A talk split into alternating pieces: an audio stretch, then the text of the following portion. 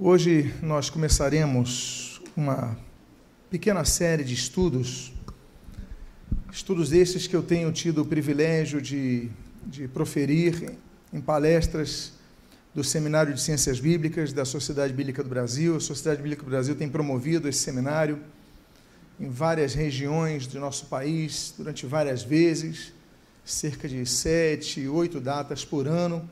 Então, é, alguns palestrantes eles percorrem os nossos, o nosso grande país, trazendo sempre temas relacionados à Bíblia Sagrada.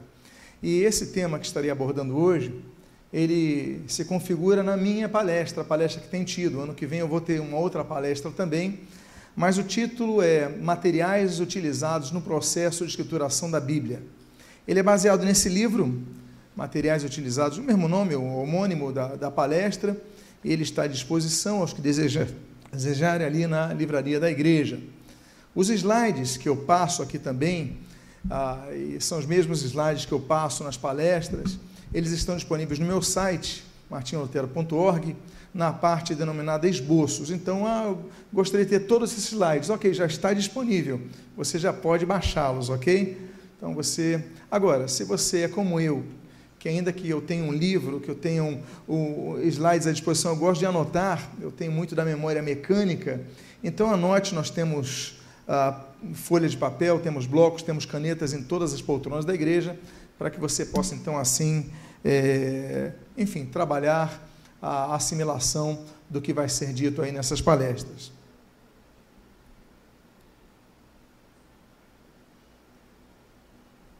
Ok. Eu começo com esse texto de 2, Timóteo, capítulo 3, versículo 16, e esse texto diz o seguinte: Toda escritura é inspirada por Deus e útil para o ensino, para a repreensão, para a correção, para a educação na justiça, a fim de que o homem de Deus seja perfeito e perfeitamente habilitado para toda boa obra. Os irmãos podem notar que eu coloco nesse texto que é um texto de despedida do apóstolo Paulo, algumas palavras gregas que vão, vão nos ajudar a compreender uh, o cerne deste estudo. Eu coloco, por exemplo, essa palavra aqui, para inspirada por Deus, é teopneustos. Teopneustos, é que aqui são duas palavras inspiradas por Deus, mas no grego é apenas uma, porque tem teo de teos, que é Deus, e pneustos, de pneuma, que é sopro. A primeira coisa que nós vemos em relação à palavra de Deus, a Bíblia Sagrada, é que ela tem a sua origem em Deus e ela foi soprada por Deus. Sopro, é, inspiração é sopro de Deus. Aliás, é a única vez que é mencionada esta palavra em toda a Bíblia. Não existe em outro local. Ou seja, a Bíblia diz que toda né, a paz, né, então pan é, aborda tudo, toda a escritura é inspirada por Deus, soprada por Deus. Então, em primeiro lugar, nós vemos a origem da palavra de Deus. Ainda que Deus tenha usado homens como escritores de vários tipos, várias culturas, vários contextos, todos eles foram soprados por Deus, ou seja, conduzidos por Deus para que escrevessem aquilo. A outra coisa que eu coloco aqui é essa palavrinha, que é o objetivo de tudo isso. O objetivo da palavra de Deus é tornar, tor, tornar o homem de Deus perfeito. A palavra aqui é artios. Artios não apenas significa perfeito, mas completo. Por quê? Mas por quê? Perfeito e perfeitamente habilitado para toda boa obra, ergon. Essas palavrinhas são importantes porque obra, trabalho, ergon. Para que alguém possa trabalhar para Deus, ele tem que ser uma pessoa perfeita. Mas eu não quero trabalhar no sentido de perfeito, ou seja, ausência de alguma imperfeição. Eu quero trabalhar no artios, que significa a pessoa completa. Deus então, ele sopra, Deus então ele aponta, Deus então ele inspira, então vamos usar o termo ali que foi aferido por Paulo a Timóteo. Deus então é, dá a direção ao homem para que, através das Escrituras Sagradas, ele seja completo, completo, complementado para fazer a obra de Deus. Quem quiser fazer a obra de Deus tem que fazer pautada na Escritura Sagrada. Muitas pessoas, muitas seitas surgem porque as pessoas abandonam a Bíblia e criam seus próprios textos, pautam as suas, as suas, as suas doutrinas, por exemplo, na sua própria visão, num sonho que teve, na aparição de um anjo, qualquer coisa assim, e despreza o que a Bíblia diz. A Bíblia é a nossa bússola, a Bíblia é a nossa direção, a Bíblia é a constituição que Deus nos deu para que possamos nos limitar. Agora, o texto primeiro que nós usamos e que é a base desse estudo é esse, toda a escritura aqui, grafê. Grafê é o texto escrito. A pauta dessas palestras é, falando, é para tratar a respeito do texto escrito da Bíblia.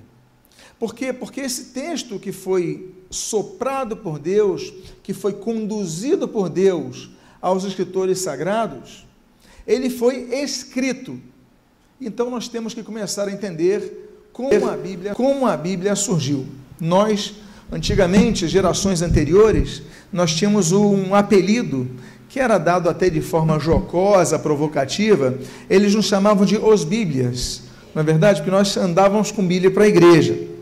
A nossa nova geração, é, nós temos, nós temos a, a, a Bíblia no nosso, no nosso celular, muitos não levam mais a Bíblia escrita para a igreja. Eu sou uma pessoa que amo a tecnologia, é, uso a Bíblia naturalmente no meu tablet, no meu celular, mas eu não deixo de levar o, o livro em papel, é um costume meu, uma tradição minha ah, mas eu não costumo, não deixo de usar, eu não quero perder esse hábito, esse costume, é, costume esse que eu temo que outras gerações, caso Jesus não volte antes, percam completamente. Mas eu continuo com esse hábito aqui.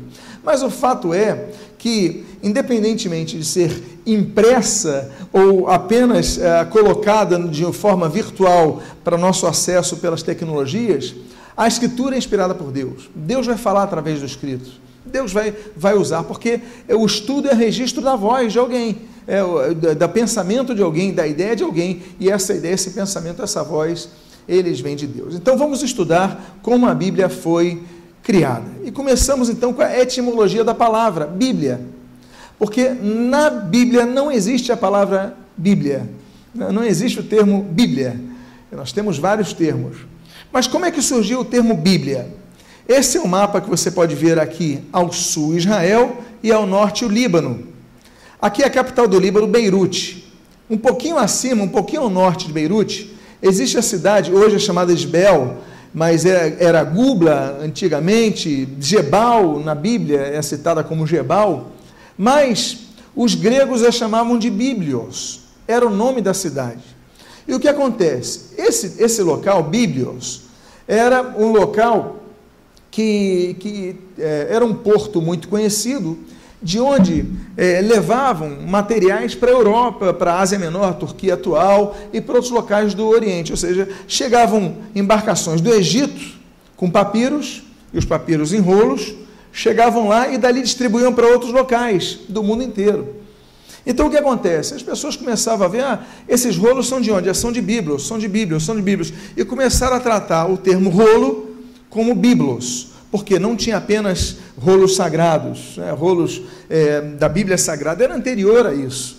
Mas então começou a associar os rolos que recebiam ali de papiro com o termo biblos, e eles começaram então a chamar esses termos de biblion. E aí o plural de biblion é Bíblia. Ou seja, quando alguém falar Bíblia, é o plural de um rolo, ou seja, rolos. Nós hoje não temos um rolo, nós temos um livro, mas com 66 outros livros, não é verdade? Então, na verdade, é como se fosse um rolo com 66 outros rolos menores. Então, por isso, nós chamamos o termo de Bíblia e fica aí, então, essa associação. Agora, é bom lembrar que o termo Bíblia, para as Sagradas Escrituras, só começou a ser utilizado no século II depois de Cristo.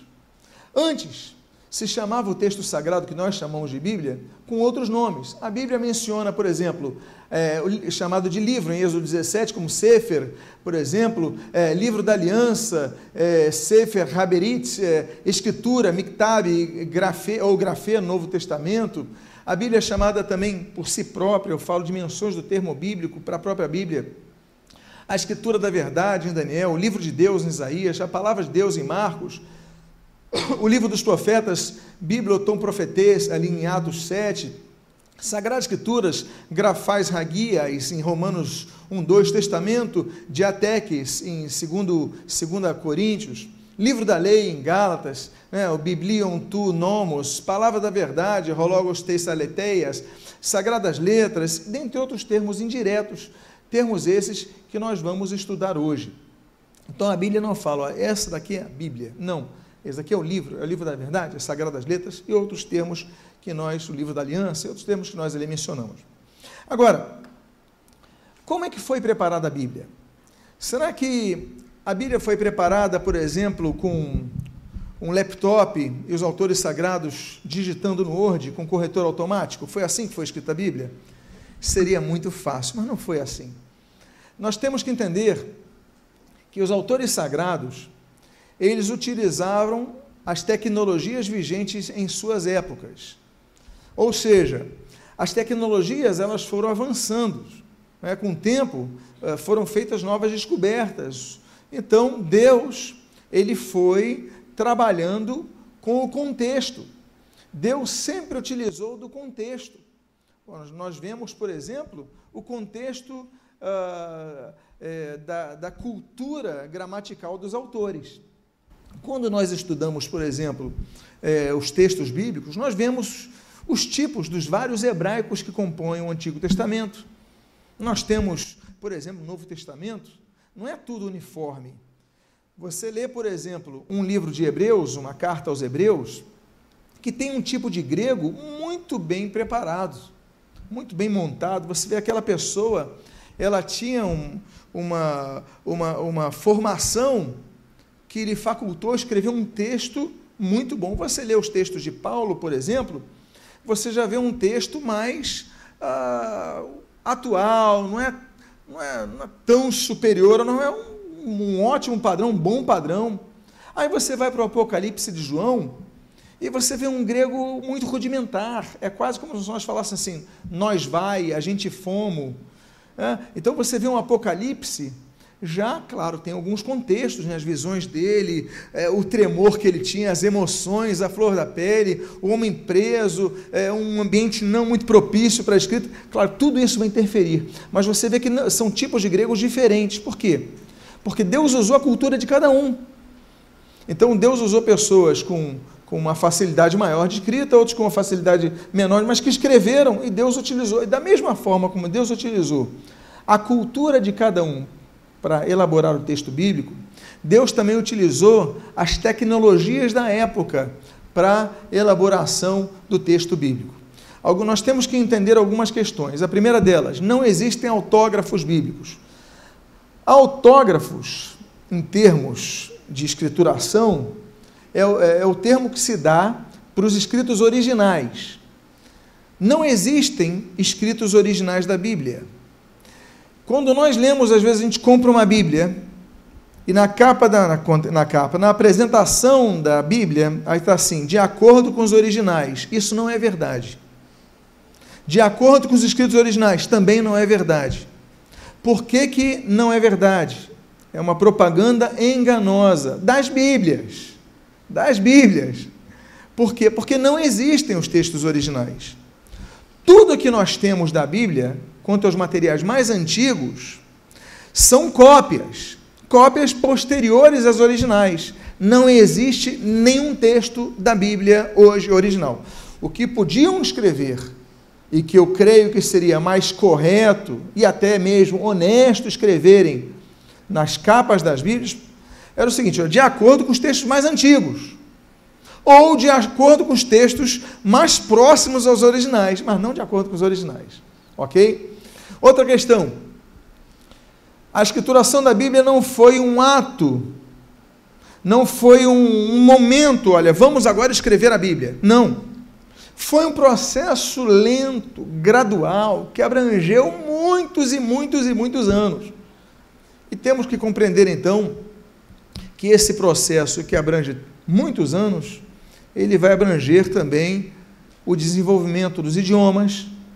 Por exemplo, se nós olharmos há poucos anos atrás, o português é, era diferente. Tivemos uma, um acordo ortográfico gramatical há poucos anos, em que, no qual, por exemplo, surgir, sumiram as tremas. Não é verdade? Sumiram as tremas. Algumas palavras que eram efenizadas já não são mais, foram agrupadas. O idioma mudou. Se nós andarmos um pouco para trás, e alguns aqui dos presentes são dessa geração, eles vão lembrar que havia um tempo que a palavra farmácia se escrevia com PH. Por quê? Porque o nosso idioma mudou. Imagine você, estou falando de uma geração. Quem é dessa geração? Ok, alguns são. Imagine os irmãos como o idioma mudou ao longo das gerações. Eu tenho uma palestra chamada Idiomas e Dialetos do Antigo Testamento, desenvolvimento da escrita no período veterotestamentário, que eu falo sobre o hebraico, que há uma ideia que é muito divulgada, popularizada, que a Bíblia foi escrita em três idiomas: hebraico, aramaico e grego. Não é assim. O Antigo Testamento não foi escrito apenas em hebraico e aramaico. Foram vários idiomas e dialetos que foram depois compilados no hebraico. Ali no cerca do, do século V a.C., IV a.C., ali houve uma compilação no hebraico, mas eram idiomas anteriores. E aí eu falo naquela palestra no tema desta daqui. Pois bem, os escritos sagrados, então, também foram é, é, redigidos de acordo com o contexto político, social, cultural deles, eu já falei um pouco sobre isso. Né? Alguns autores escreveram no período de paz, com muita tranquilidade, com gente abanando a eles, reis no palácio. Outros no período de guerra, numa prisão, é, como João ali em Pátimos e tantos outros contextos. E a tecnologia, como nós já falamos. Como então nós podemos começar a trabalhar os materiais que compuseram a Bíblia? Volto a dizer, hoje você carrega num livro ou você carrega de maneira virtual no celular. Mas nós temos que ver então o desenvolvimento da escrita e entender que a grande probabilidade de vários escritos da Bíblia terem sido redigidos neste tipo de material. O primeiro deles é este: são os tabletes de argila. Os sumérios eles habitaram naquela região da Mesopotâmia cerca de 3.500 anos antes de Cristo. Alguns dizem, inclusive, tratar-se da primeira civilização, ok?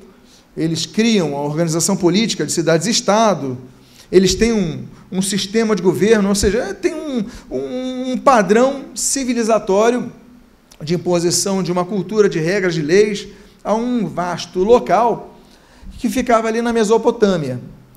E dos sumérios, então, nós extraímos as primeiras formas de escrita com um tipo de, de códice que vai ser compreensível. Volto a dizer, eu não vou falar aqui dos pictogramas, mas já podemos falar dos ideogramas, já podemos falar então daquilo que vai caminhando para o que nós chamamos hoje de alfabeto. Essa era a região da Suméria. Você está vendo aqui os dois grandes rios, o Eufrates e o Tigres. Né? O Eufrates vem aqui no sul, o Tigres ó, vai até Nínive, por exemplo, você vê ali, né, os dois desembocam ali na atual Turquia, vão até o Kuwait, né, se juntam aqui no Iraque. E aí nós temos então nesse, nesse local que nós colocamos aqui em amarelo, uma região muito irrigada. Isso é importante para a tecnologia dos tabletes de argila. Por que, que é importante? Porque olha só, tem muita região aqui que é pouco irrigada, mas temos dois rios caudalosos e que permitiam então que se preparasse um material para a escrita. Como é que eram feitos esses materiais? Aqui a título de exemplos aí no Museu de História Natural, Nova York, várias tabletes de argila daquela época. Aqui você pode ver mais ou menos o tamanho dos tabletes. Eles não são tábuas grandes, eles são pequenas, pequenos pedaços de argila. Como é que se fazia? Primeiro, se preparava um barro em determinado local, cujo terreno era argiloso. Volto a dizer, vocês viram o mapa? Aquilo facilitava o terreno ser argiloso. Depois, o que, eles faziam? Eles aplainavam, botavam uma plana, né, colocavam material bem lisinho. Aí, depois disso, antes de ficar seco, eles faziam os recortes. Como vocês viram naquela foto, é, recortes retangulares, quadrados, enfim. Recortava, porque depois de secar, era só arrancar. Então, ainda é, antes de ficarem secos, eles eram recortados em tamanhos desejados, e aí então começavam, ainda úmidos, a serem escritos. E depois de escritos, então é aguardava a secagem. É quase como, por exemplo, algumas pessoas fazem quando tem cimento, uh, cimento novo na calçada. Aí vai o sujeito lá e escreve qualquer coisa, não é verdade? Ele aproveita que está ainda úmido, então ele aproveita e coloca ali a sua inscrição, deixa só. Depois que seca, já era. Depois que seca, só colocando nova massa em cima. Então, assim eram os materiais. Aí você fala assim, ué, mas será que parte da Bíblia foi escrita nesse tipo de material? É bem provável. E aí, então, depois de secos, eles eram levados ao forno para aceleração e endurecimento final do tablete. E aí, então, eram distribuídos. Volto a dizer, Aquela é, foi uma civilização, eles queriam ter um controle numa área uh, geográfica maior, então eles precisavam de não apenas impor as suas leis, mas fazê-las conhecidas. E para isso precisavam da escrita. E aí então o material, depois de ficar no forno, era retirado e transportado para várias regiões. Nós temos um texto na Bíblia que mostra que esse tipo de tecnologia vigorava no, e vigorou durante muito tempo, naturalmente, estou falando de 3.500 anos de Cristo, já existia esse material. E aí, já no período de Jeremias, estou falando mais ou menos de 600 e alguma coisa antes de Cristo, 650, você já vê que temos aí 3 mil anos de tecnologia, de uso de tecnologia do tablete é, de argila. E tem um texto de Jeremias que mostra que esse tipo de grafismo, de escrituração, era realizado no período de Jeremias. Olha o que diz o texto. Jeremias capítulo 17, versículo 13 diz assim: Ó Senhor, esperança de Israel, todos aqueles que te deixam serão envergonhados, e o nome dos que se apartam de mim será o que? Escrito no chão. Isso era um indicativo dessa escrituração que era escrita no chão. Ou seja, nós temos os registros históricos, arqueológicos, de que no século VI, no sétimo, século V, lá em Israel, esse século, século VII, havia estruturação naquela região em tablete de argila. Aí nós temos no texto de Jeremias, capítulo 17, que há uma menção indireta a isso. Olha, o nome daquele sapato de ti vai ser escrito no chão, ou seja, vão registrar o nome dessas pessoas, vai ficar para sempre.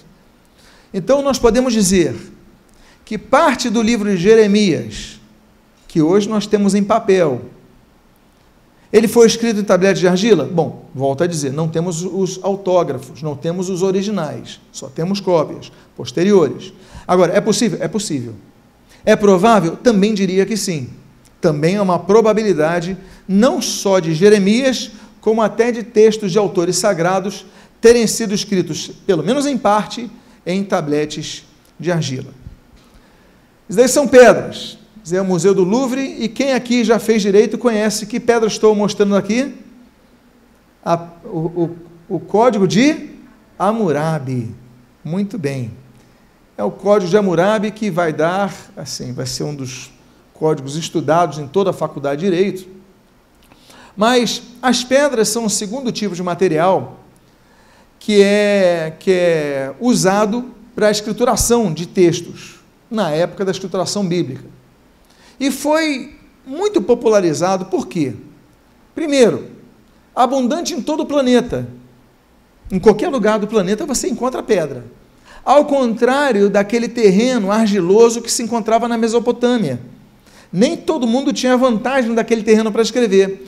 Mas quando começa a se desenvolver a escrita, então as pessoas, olha, eu tenho pedra, dá para escrever na pedra. Segundo ponto, a durabilidade.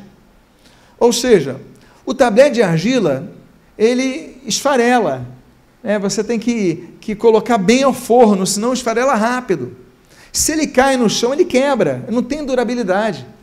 Então, isso é outra coisa, as pessoas vão passando a mão e vai, vai diminuindo aquilo ali, vai, ou seja, vai perdendo a própria a clareza em relação à leitura do texto. Já a pedra não. A pedra você talha a pedra e é mais difícil de quebrar é, e fica mais, é, demora mais a se desgastar o texto. Então os governantes começaram a utilizar pedras para fazer suas comunicações oficiais, porque se quebrava menos. E foi um tipo utilizado muito tempo, porque nós vemos, inclusive, o texto, os textos, textos bíblicos que foram escritos em pedras, e nós vemos registros, por exemplo, desde Moisés, que é o Antigo Testamento, até posteriores aos escritos de João ah, no Novo Testamento. Nós temos três casos aí. Temos essa, como eu já mostrei para os irmãos, o Código de Hammurabi, 1772 a.C. Nós temos a Pedra Moabita, noutra palestra eu falo sobre ela, já no período aí, cerca de o período uh, é, intertestamentário, né, 380, e temos o período posterior a Cristo, 213, essa foto foi na Jordânia, em Madaba, é, num, num, num, num sítio arqueológico conduzido pelos franciscanos, a Estela de Caracala. Então já temos aí período posterior à escrituração da Bíblia. Então você vê que os governantes, eles usavam as estelas, que são esses monolitos, para fazer comunicações oficiais. Todas elas são comunicações oficiais. Aí o que, que eles faziam? Eles colocavam na entrada das cidades ou no meio da cidade. O objetivo? Todo mundo que entrasse na cidade passasse pela cidade tinha que ler as leis, tinha que saber do Código Penal, tinha que saber, olha, aqui você tem que fazer isso, tem que fazer aquilo. E aí era muito comum, assim como o registro das crônicas reais. Pela abrangência cronológica que eu mostrei para os irmãos, é muito provável que vários textos da Bíblia tenham sido escritos, que hoje temos essa facilidade, não é verdade? Mas imagina vários textos da Bíblia escritos em pedras. Hoje você transporta a Bíblia no celular. Imagina como seria transportar a Bíblia naquela época. Pedras e mais pedras e mais pedras para pequenos textos. Mas é possível? Não só possível, eu diria até provável. Nós temos, por exemplo, um texto muito conhecido de Êxodo 24 e depois em Êxodo 32, que diz o seguinte: o texto assim registra, e todos conhecem o contexto. Então disse o Senhor a Moisés: Sobe a mim ao monte e fica lá. Dar-te-ei o quê? Tábuas de pedras. Dar-te-ei tábuas de pedra e a, e a lei e os mandamentos que escrevi, para os ensinares. E voltando-se desceu Moisés do monte com o quê? As duas tábuas do testemunho nas mãos tábuas escritas de ambos os lados, e de um e de outro lado estavam escritas. As tábuas eram obra de Deus, também a escritura era a mesma escritura de Deus, esculpida nas tábuas. Ou seja, nós não temos agora o uso do tablete de argila, mas são tabletes de pedra, como diz o texto de maneira muito clara aqui. Então, partes dos textos da Bíblia foram escritos em pedra, inclusive esse texto escrito por Deus e o posterior escrito por Moisés.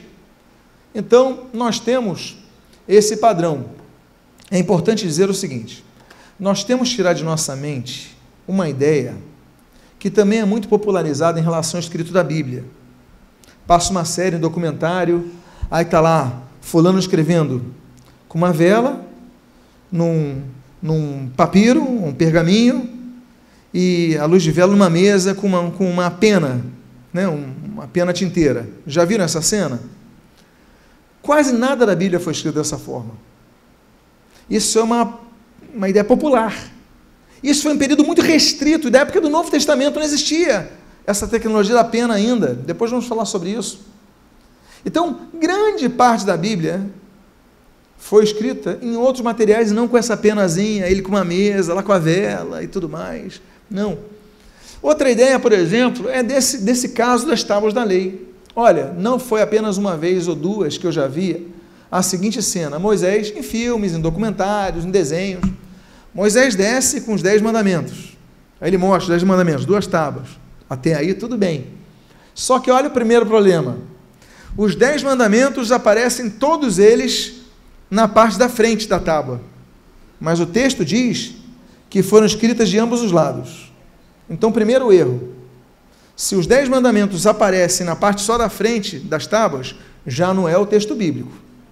Porque o texto bíblico mostrou que escreveu dos, dos, nas quatro, digamos que foram quatro páginas e não duas. Segunda coisa, é que eu já vi também, chega Moisés e mostra o texto todo em hebraico. Ora, o hebraico moderno, com os caracteres modernos, não existia naquela época. É muito posterior. Então, o segundo erro ele chegar com o hebraico moderno nessas tábuas. Terceiro erro que eu já vi. Vem ali, um, dois, três, tudo em algarismo romano. Meus irmãos, algarismo romano na época de Moisés. Aí já é quase uma afronta. Não existia algarismo romano na época de Moisés. Então eles colocam algarismo romano, letra em hebraico moderno, e tudo na parte da frente das tábuas. Então nós temos que começar a compreender o seguinte: começar a entender que a Bíblia é mais antiga do que as concepções que procuram nos passar, ok? O padrão de, já falei sobre isso. É, Moisés, por exemplo, vai conduzir Israel ao deserto 230 anos depois do Código de Hammurabi. Se o Código de Hammurabi já tinha aquelas leis, eu não lembro quantas eram, acho que 221, me perdoem se eu falho nesse sentido, mas enfim, aquelas leis estavam ali para serem colocadas para todo mundo que entrasse ou passasse por ali entendessem. Naturalmente, Moisés vai usar dessa ideia, dessa concepção quanto ao uso da tecnologia da escrita. E nós vemos aí, por exemplo, Deuteronômio 27. Olha a orientação que Moisés dá.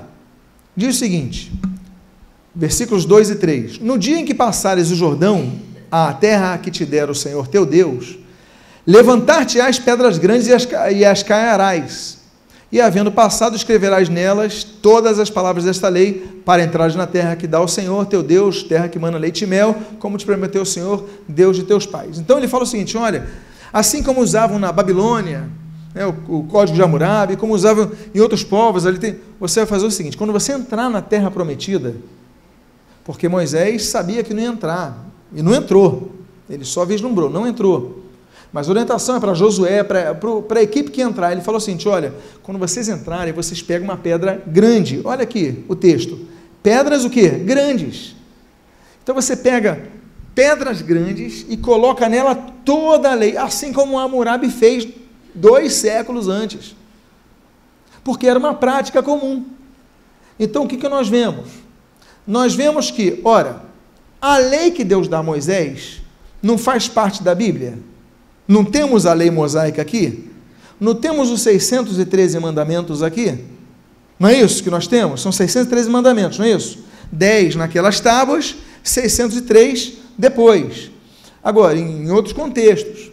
Mas, toda a palavra da lei, então, seriam pelo menos 613 mandamentos. Podia ter outras observações, introduções, algum registro histórico. É muita coisa. Então, eles pegavam grandes pedras e talharam tudo nessas pedras. É como se nós tivéssemos grande, uma boa parte do Pentateuco escrito nessas pedras. E aí nós temos então a Bíblia sendo escrita, em parte a Bíblia sendo escrita em pedras, como você vê esse material. Aí Moisés falece. Quem assume no lugar de Moisés? Josué. Aí o que, que Josué faz? Mantém o padrão Josué capítulo 8, nos versículos 30 e 32, nós lemos o seguinte: Então Josué edificou um altar ao Senhor Deus de Israel no Monte Ebal. Escreveu ali, em pedras, olha só, uma cópia da lei de Moisés, que este já estava escrito, já havia escrito, perdão, diante dos filhos de Israel. Nós temos também a primeira reprodução de registro bíblico, primeira cópia. Não havia imprensa para copiar, recopiar e, e, reproduzir textos. Mas ali está dizendo uma cópia da lei de Moisés que ele já havia escrito. Ou seja, eles pegaram todo aquele material e entraram e já estavam no Monte Ebal. Lembra dois montes, o Ebal e o Gerizim? É o Monte da Bênção, o Monte da Maldição. Então temos ali um frente ao outro. Hoje está na terra dos samaritanos. Mas enfim, eles já cruzaram o Jordão ele falou: vamos fazer o seguinte: assim como Moisés escreveu, nós vamos fazer a mesma coisa, vamos botar nossa lei aqui. Porque a posse da terra não era apenas a posse militar, devia deixar as leis.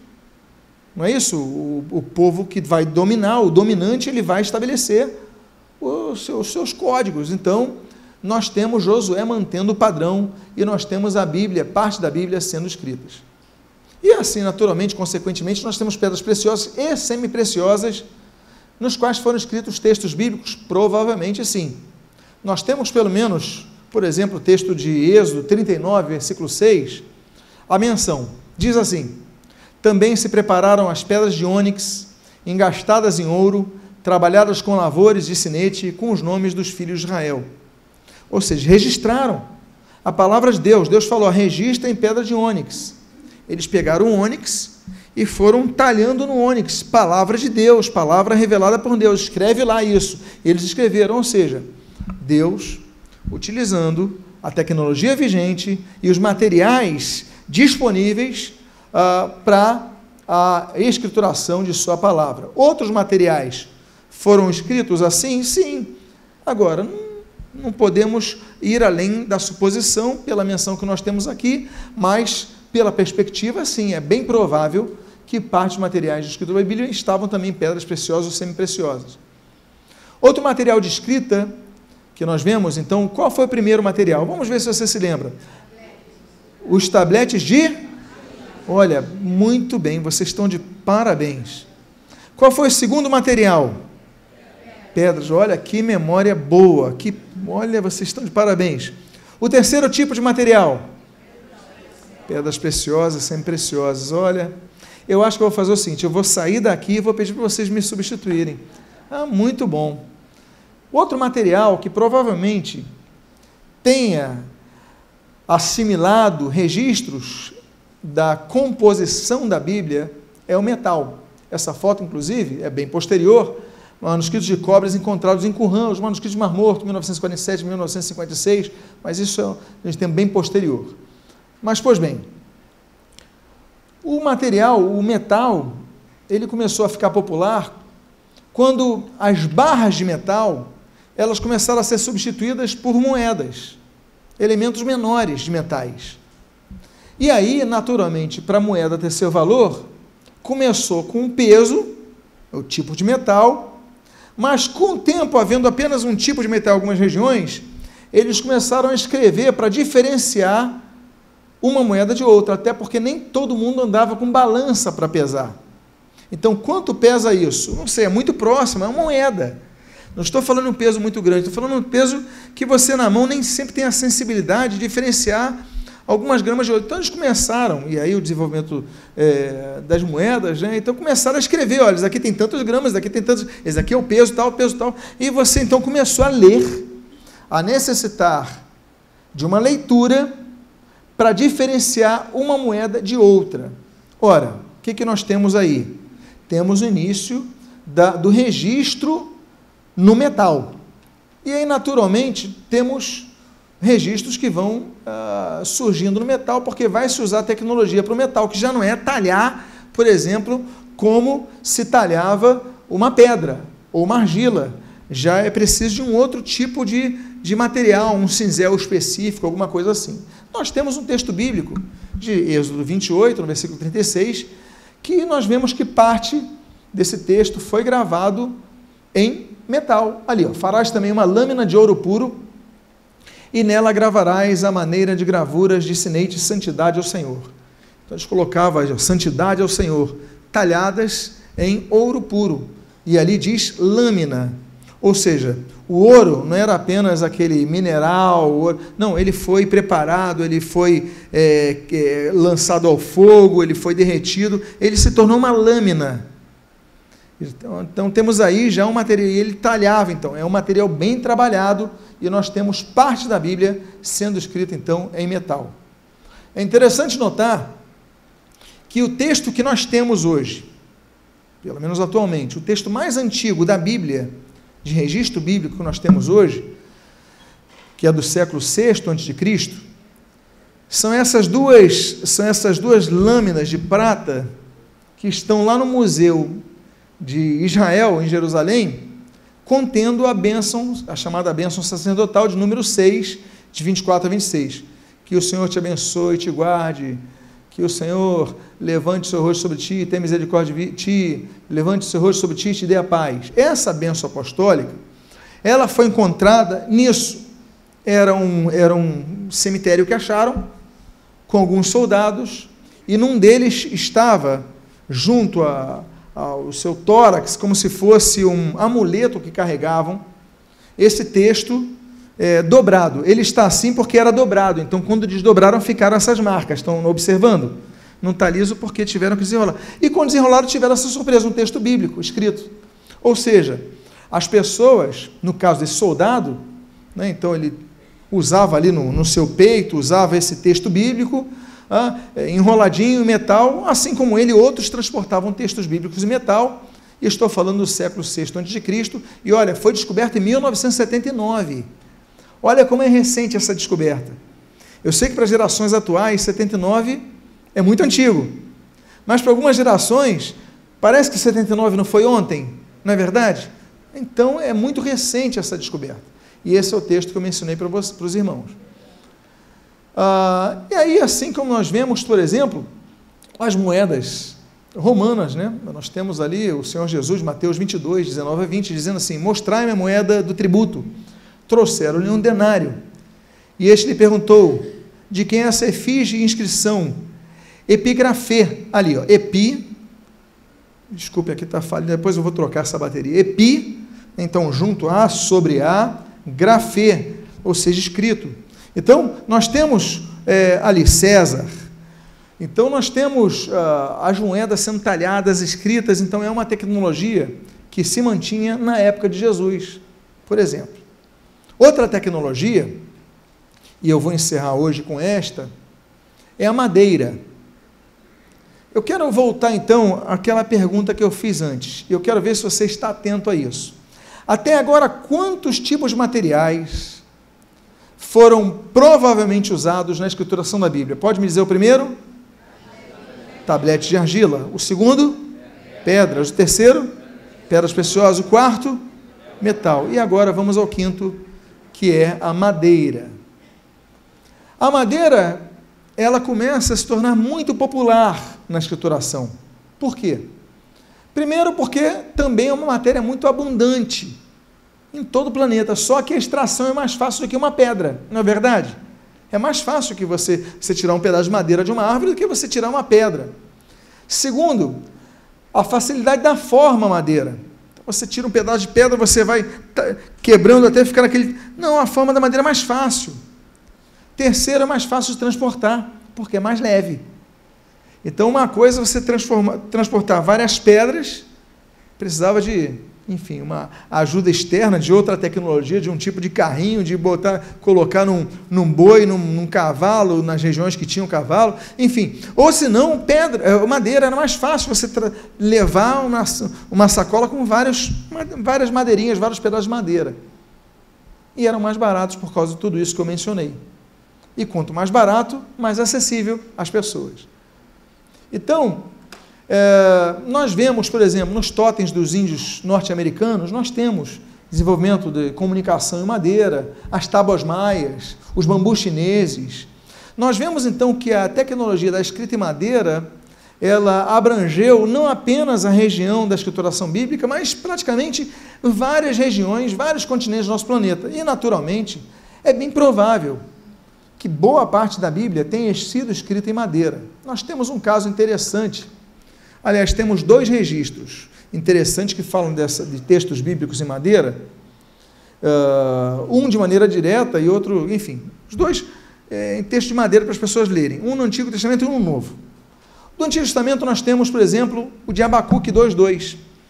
O texto diz assim, o Senhor me respondeu e disse, escreve a visão, grava sobre tábuas, ali louvar, para que possa ler até quem passa correndo. Deus deu uma instrução. O seguinte, olha, Abacuque, você escreve em tábuas. Não escreve outro material, não escreve em pedra, escreve em tábua. Agora, tinha que ser uma tábua grande. Por que tinha que ser grande? Porque ele falou, para que possa ler até quem passa correndo. Ora, nós temos então uma espécie de outdoor primitivo. É, é um outdoor da época. Por quê? Porque se a madeira for pequena, eu passar correndo, eu não consigo ler. Não é verdade? Eu, para conseguir correndo ler alguma coisa, a letra tem que ser grande. Então, a visão que Deus dá, porque ele fala assim, escreve a visão, ou seja, a visão que Deus dá a Abacuque, ela tinha que ser escrita em madeira grande. Por que, que Deus pediu a Abacuque escrever em madeira? Ora, O texto bíblico não diz, mas eu posso aqui elocubrar. E aqui eu então penso que, provavelmente porque ele já tinha habilidade de escrever em madeira. E por causa disso, na região dele, no período dele, era comum que se usasse esse tipo de material. Então, no Antigo Testamento, nós vemos o texto da visão de Deus, a Abacuque, em madeira. E no Novo Testamento? É interessante notar que vocês lembram Zacarias, ele fica mudo, ele não pode falar. Aí fala o seguinte: ah, você vai dar o nome do seu filho, porque Isabel ficou grávida. Lembram disso? É, então, Isabel fica grávida seis meses antes de Maria, as duas ficam juntas ali, e, enfim. Aí fala o seguinte: olha, ah, o nome do. Ah, está grávida bonito, parabéns, mas o nome dele vai ser o nome do pai, Zacarias. A Isabel fala: Não, não vai ser não. Aí o Zacarias está mudo. Aí diz o texto de Lucas 1,63. Então, ele está mudo, pedindo ele uma tabuinha, ó, Pinaquidion, que vem de Pinax, ou seja, uma tábua pequena, escreveu: João é seu nome, e todos se admiraram. E aqui nós temos uma plaquinha pequena de madeira escrito João. Ora, ele falou, se ele pediu uma plaquinha de madeira, um pedacinho de madeira, aqui a texta tabuinha, não, uma tábua pequena, em primeiro lugar, é porque as pessoas costumavam andar com tábuas pequenas. Segundo lugar, porque ele estava mudo, ele, ele deve ter feito um gestual, tipo assim, olha, eu quero escrever, alguém tem alguma coisa. Só que ele talvez tenha feito um símbolo assim, ao invés de ter feito um símbolo assim, ou seja, eu não quero papiro, eu quero uma tabuinha. Alguém tem. Estou aqui especulando. Alguém tem aqui uma tabuinha? Alguém, ah, ah, alguma coisa assim? Aí alguém pegou, eu tenho. E alguém escreveu, e ele escreveu ali: João é seu nome. E aí nós temos o texto aí com o nome João. Ah, então, é provável, por causa disso, estou falando de uma época do nascimento de João Batista. Que João Batista, então, tem seis meses é, nasce seis meses antes que Jesus. Ou seja, época de Jesus, as pessoas provavelmente, muitos andavam com tabuinhas. Como parte do ministério de Jesus, e aí eu já falei sobre isso. Como parte do ministério de Jesus, Jesus, ele não parou para escrever. Nós temos um momento de registro na Bíblia que Jesus está escrevendo. Quando querem apedrejar aquela mulher, não é verdade? Jesus está escrevendo onde? Na areia. Então nós sabemos que Jesus escrevia, nós sabemos que Jesus lia. Ele, com 12 anos de idade, já estava lendo lá o rolo de Jeremias, de Isaías, perdão, capítulo 61, o que é registrado em Lucas capítulo 4. Nós sabemos disso. Ele tinha instrução. Agora, os registros que nós temos dos evangelhos a respeito de Jesus foram escritos pelos seus discípulos. E as anotações de discípulos, os que eles viam, ó, ah, chegou um, um cego de nascendo, ah, Jesus foi ali, curou, ah, Jesus. Então, que, onde eles escreviam? Bom, os materiais que eles tinham disponíveis. Podia ser em pergaminho? Podia. Em, é, perdão, em papiro? Podia. Podia ser em, em pedra? Podia. Podia ser em madeira? Podia e é provável. Até porque o texto foi citado no contexto da época de Jesus era um material disponível, alguém não tinha, ia rapidamente numa árvore, arranhava ali e anotava alguma coisa. Então, podemos especular que Mateus, Marcos e João escreveram é, parte dos registros do que eles viram, porque Lucas não viu Jesus. É, Lucas é o evangelista que não vê Jesus. Ele vai escrever pautado nos testemunhos de outros, como diz ali Lucas capítulo 1, é, primeiro mas Mateus, João e Marcos, então, eles veem os atos, então eles, é provável que eles tenham escrito o que viram.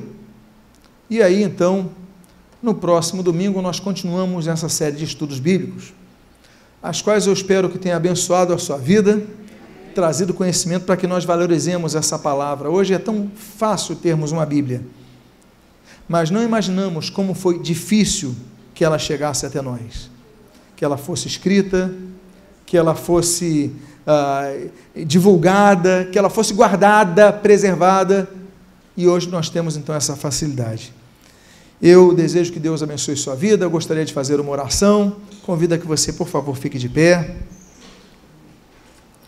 Quero fazer uma oração pela sua vida.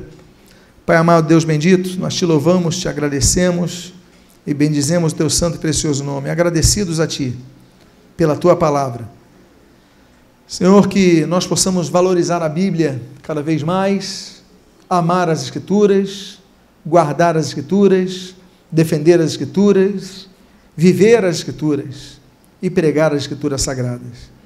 Obrigado pelas sagradas letras, que são norte para nós, são lâmpada para os nossos pés e luz para o nosso caminho, como diz o salmista no Salmo 119, 105. Abençoa e que em nome do Senhor Jesus, essa série de estudos a respeito da tua palavra, possamos nos tornar cada vez mais amantes da mesma, que amemos a tua palavra e meditemos nela dia e noite. E o que nós pedimos, nós te agradecemos em nome de Jesus.